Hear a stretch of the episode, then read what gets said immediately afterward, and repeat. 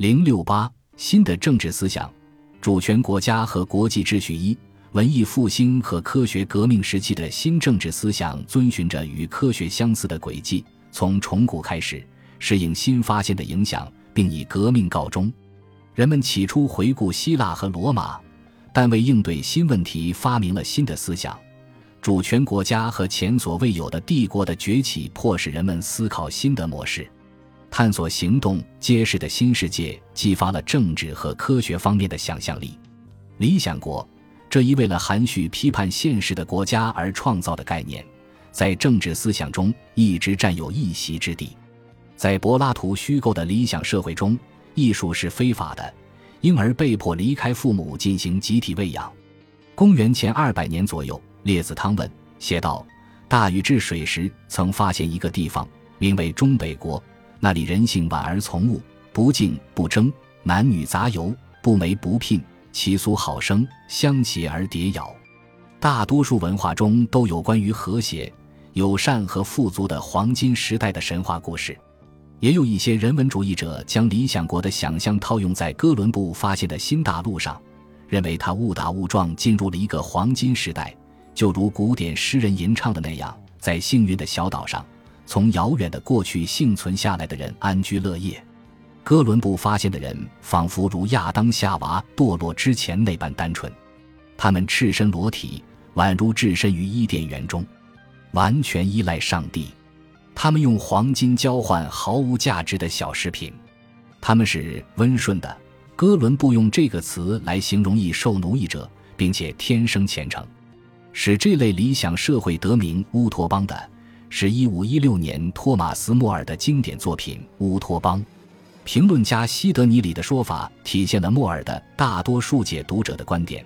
在莫尔的笔下，几乎找不到政治改革或社会改革的计划，找不到任何明确的改革轮廓。而乌托邦似乎是一个奇怪而沉闷的地方，那里黄金满地却无人欢唱。无阶级区分的集体主义政权提供的是不带情感的教育，没有爱的宗教，以及并不幸福的满足。随后。对其他奇妙世界的幻想，在现实版《黄金国》探险家们的启发下应运而生。这些故事似乎变得越来越不吸引人了。在托马索·康帕内拉写于1580年的著作《太阳城》中，性生活需要得到占星家的批准；而米尔顿笔下的天堂，更是要让一切充满生气的居民无聊致死。18世纪。路易·安托万·布干维尔以为自己在塔希提找到了现实世界的性的乌托邦，却在离开时发现他的船员都患上了性病。接下来的一个世纪里，在傅里叶想象的被他称为和谐的定居点，狂欢活动必须有组织的进行，组织者对细节的严格规定显然会扼杀热情。1833年，约翰·阿道夫斯·埃茨勒提议改造美洲，将山脉夷为平地。将森林归为尘土以制造水泥，类似的事情在现代美洲的部分地区确实发生过。在乌托邦作家艾迪安·卡贝1849年于德克萨斯州成立的伊加利亚公社里，衣服必须由弹性材料制造，因为这样才符合不同身材的人都能穿的公平原则。在伊丽莎白·科贝特的女权主义乌托邦中，那些有权力的女性对除皱感到非常满意。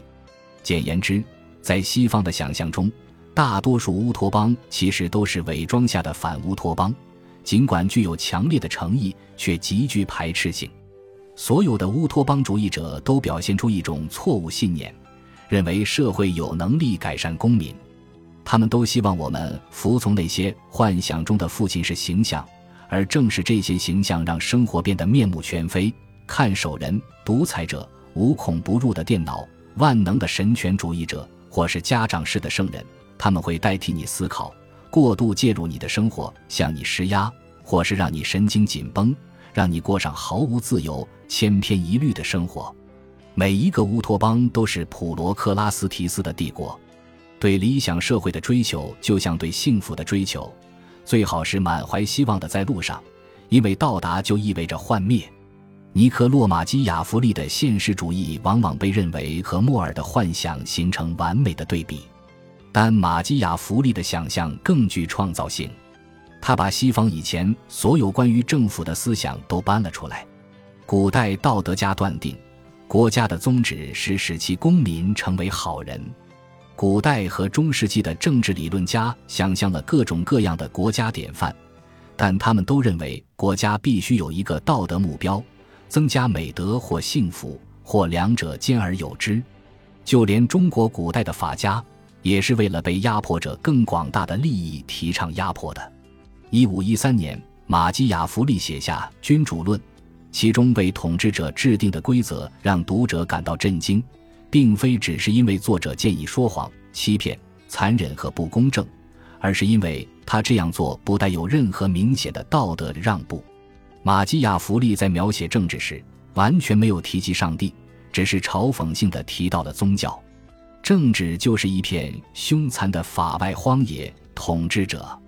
必须是能识别陷阱的狐狸，能吓退狼群的狮子。决策的唯一依据是统治者自身的利益，而统治者的唯一责任是保持其自身的权利。他应该信念坚定，当信念符合其利益时，他应该假装拥有美德，也应该假装虔诚。后来的思想从中汲取了两种影响：第一，现实政治学说，即国家不受道德法则的约束。只为自身服务。第二，主张为了结果可以不择手段，并且为了国家或公共安全，任何过分行为都是允许的。同时，“权术”一词在英语中成为一个贬义词，魔鬼也有了个别名——老尼科。但马基雅弗利说这些话的本意究竟为何？他是一位讽刺大师，在他笔下的戏剧中。一些可恶至极的道德沦丧行为，竟然让人变善良了。他写给统治者的著作里，举了许多当时名誉不佳的君主的例子。许多读者会鄙视这些君主，然而这些君主却被冷静地描绘成应当效仿的典范。书中的英雄人物是切萨雷波吉亚，一个笨拙的政治冒险家，没能成功为自己立国，但他所有的失败都被马基雅弗利归因为运气不好而已。君主的种种不道德行为，似乎既是谴责的对象，又是其模仿者奉行的行为准则。这本书的真正用意，也许隐藏在书的结尾。马基雅弗利呼吁最终为名誉而战，并主张统一意大利，驱逐那些占领部分意大利国土的法国和西班牙的野蛮人。《君主论》中只讨论了君主制，这一点意义不凡。在他的其余作品中。他显然更偏爱共和国，他认为文明史是周期性循环的，而君主制仅适合于其中的堕落时代。共和国是最佳选择，因为一个主权国家的人民比君主更智慧、更忠诚。但是，如果说《君主论》一书的本意是讽刺，那么更大的讽刺出现了。所有读过此书的人都认为他是认真的。并产生了两种至今仍具有影响力的传统：一是马基雅弗利传统，以增加国家利益为本；二是反马基雅弗利主义，要求将道德重新纳入政治。我们所有关于国家对福利、健康和教育负有多大责任的辩论，都可以追溯到国家是否应对良善负责。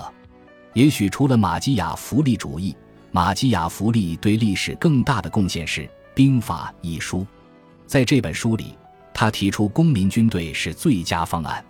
这个想法只有一点是错误的，根本不切实际。国家之所以依赖雇佣军和职业军人，是因为军人是一项高度技术性的职业，对武器的操作要求很高，经验对战斗非常宝贵，必不可少。西班牙具有伟大的统帅名号的贡萨洛·德科尔多瓦曾率军占领意大利大部分领土。他邀请马基雅弗利来指导军队，结果只带来阅兵场上毫无意义的争吵。尽管如此，从某些方面来说，公民可能是更优秀的士兵，比起雇佣军们逃避作战或拖延战斗，只为延长自己的饭碗，公民们更便宜、忠诚和可靠。结果是在西方世界历史上出现了一个马基雅福利时刻，此时出于本质上意识形态的原因。国家除了部署正规的职业军队以外，还维持着效率不明的自由民与民兵的组合。马基雅福利在这方面的影响增加了现代西方早期的政治不稳定，武装的公民可以成为革命的炮灰，而且有时确实发生了这样的事。然而，到了十八世纪后期，局面发生了变化，枪械技术成熟，使操作变简单，未接受正规训练的人也可以有效操作。庞大的军队和强大的火力所带来的影响远超专业知识。美国独立战争成为一段过渡性冲突，本土民兵在法国职业军队的帮助下捍卫了革命。到了法国大革命时期，新解放的公民必须为自己而战，全民皆兵的国家赢下了大部分战役，大规模征兵的时代开始了，并一直持续到二十世纪后期。当时快速的技术发展使大规模征兵成为多余，尽管一些国家为了维持国防储备。或相信军事纪律可以锻炼年轻人，而继续实行兵役制。马基雅弗利时代另一个明显不可抹除的遗产是美国的特有制度——宽松的枪支管理制度。这一制度的基础是严格管制枪支交易，将侵犯宪法规定的公民携带武器的权利。如今，当美国人民自豪地引用美国宪法第二修正案的时候，很少有人会意识到，这也是对马基雅福利学说的致敬。纪律良好的民兵队伍，对于一个自由国家的安全实属必要，故人民持有和携带武器的权利，不得予以侵犯。从一方面来说，马基雅弗利是他自己所属时代的忠实监督者，邦国和邦国统治者的权力正在增加。随着邦国巩固其政治独立，并对其公民施加更多控制。西方政治统一的理想逐渐消失，在中世纪，这种统一的希望主要是想重现罗马帝国的统一。罗马帝国一词在主要由德意志诸邦组成的帝国的正式名称中保留了下来——神圣罗马帝国。一五一九年，当西班牙国王当选神圣罗马帝国皇帝查理五世时，统一欧洲的前景似乎一片光明。通过继承父亲的遗产。查理已经是低地国家奥地利和中欧大部分地区的统治者，他的宣传者断言，他或他的儿子将是先知预言的最后一个世界皇帝，他的统治将在基督第二次降临之前开启世界的最后时代。然而，大多数邦国都对此表示反对，或者试图扶持自己的统治者担任这一角色。查理五世试图在自己的帝国实现宗教统一。却以失败告终，这说明他真正的权力是有限的。查理五世于一五五六年退位后，在没有人展现出复辟罗马帝国的可信前景。与此同时，统治者超越了对手，将自己的权力凌驾于本国公民之上。尽管大多数欧洲国家在16世纪和17世纪经历了内战，但君主通常是内战的胜利者。城市和教堂放弃了大部分自治特权，在这方面，宗教改革和大多数其他改革一样是次要的事件。不管异端或分裂在哪里产生，教会都服从国家。随着旧家族的消亡和统治者将新家族提升为贵族，贵族阶级的人员发生了变化，贵族成为军权的紧密合作者。而不再像过去的贵族那样经常与权力作对，王室的官职越来越有利可图，成为贵族阶级除继承家业之外的另一笔收入。那些在内战前难以统治或不可能统治的国家，在其暴力和不安的元素耗尽或需要依赖王室的奖赏和任命时，开始变得易于统治。政府的难易程度可以用税收来衡量。法国的路易十四将贵族变为朝臣，解除贵族阶级地方长官权益，对税收政策的态度是既要多拔鹅毛，又要少让鹅叫，并大声宣称赈济国家。在16世纪和17世纪初，英格兰和苏格兰的君主实行征税非常艰难。英国1688至1689年发生的光荣革命，是其贵族领袖对王室暴政的打击。实际上使英国成了欧洲财政效率最高的国家。这场革命没有建立起一个致力于和平的王朝，而是带来了不惜重金投入武力的统治阶级。英国革命者拥护的君主统治期间，税收增加了两倍。随着国家权力的增长，人们对政治的看法也发生了变化。传统上，法律是古代传下来的智慧，现在它被视为国王和议会可以无限修改和重定的准则。立法取代了管辖，成为政府的主要职能。在立陶宛，一五八八年的一项法令实际上重新定义了主权的性质。在其他国家，这种变化也发生了，只是没有正式宣布。不过，一五七六年，法国政治哲学家让·伯丹建立了新的主权学说。主权定义了国家，而只有国家有权制定法律和为其公民伸张正义。主权不容共享，教会、任何利益集团和任何外部权力都不得侵犯主权。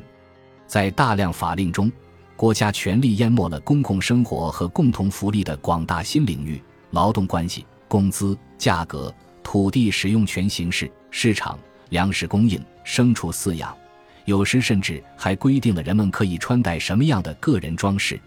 历史学家经常寻找现代国家的起源。在现代国家中，贵族的权力微不足道，王室有效垄断政府的管辖权，城镇的独立性减弱，教会屈从于王室的控制，主权越来越被视为最高立法权，法律也日渐增多。与其在欧洲找寻这种现代国家的模型，不如将目光投向欧洲统治者实行海外帝国主义的土地。新大陆确实是新的。西班牙人在新大陆的经历确实是历史上最令人意外的事件之一。第一个大型陆海世界帝国由此诞生，而且它是唯一不靠工业技术的帮助建立起来的规模可观的帝国。新的政治环境出现雏形。西班牙殖民政府中一般没有贵族任职，管理者是受过大学训练的专业官僚，由王室任命并支付报酬。市议会主要由王室提名者组成，教会的赞助人完全由王室支配，除少数例外，禁止实行封建制。殖民地的西班牙人拥有对美洲原住民劳工或贡品的支配权，因此他们假装享受着幻想中的封建制度，随口称呼劳工们为封臣，但实际上这些西班牙人通常被剥夺了统治或实施司法的正式合法权能。所谓的封臣仅服从于国王，同时，一系列法规对美洲的新社会进行了监管，不过监管的效力参差不齐。西班牙帝国的效率一直很低，因为王室管辖范围太过广阔。但就像塞缪尔·约翰逊所说的：“不应苛责一条狗没能用后腿好好站着走路，他能勉强这样走几步就很不错了。”美洲腹地和太平洋岛屿这种偏远地区的管理者可能会无视王室的命令，也确实有人这样做。在特殊情况下，当地人也会根据亲缘关系或共同利益临时采用自成一类的方法处理事务。但如果从整体上看，西班牙帝国与现代国家很类似，因为它既是一个官僚国家，也是一个法治国家。本集播放完毕。感谢您的收听，喜欢请订阅加关注，主页有更多精彩内容。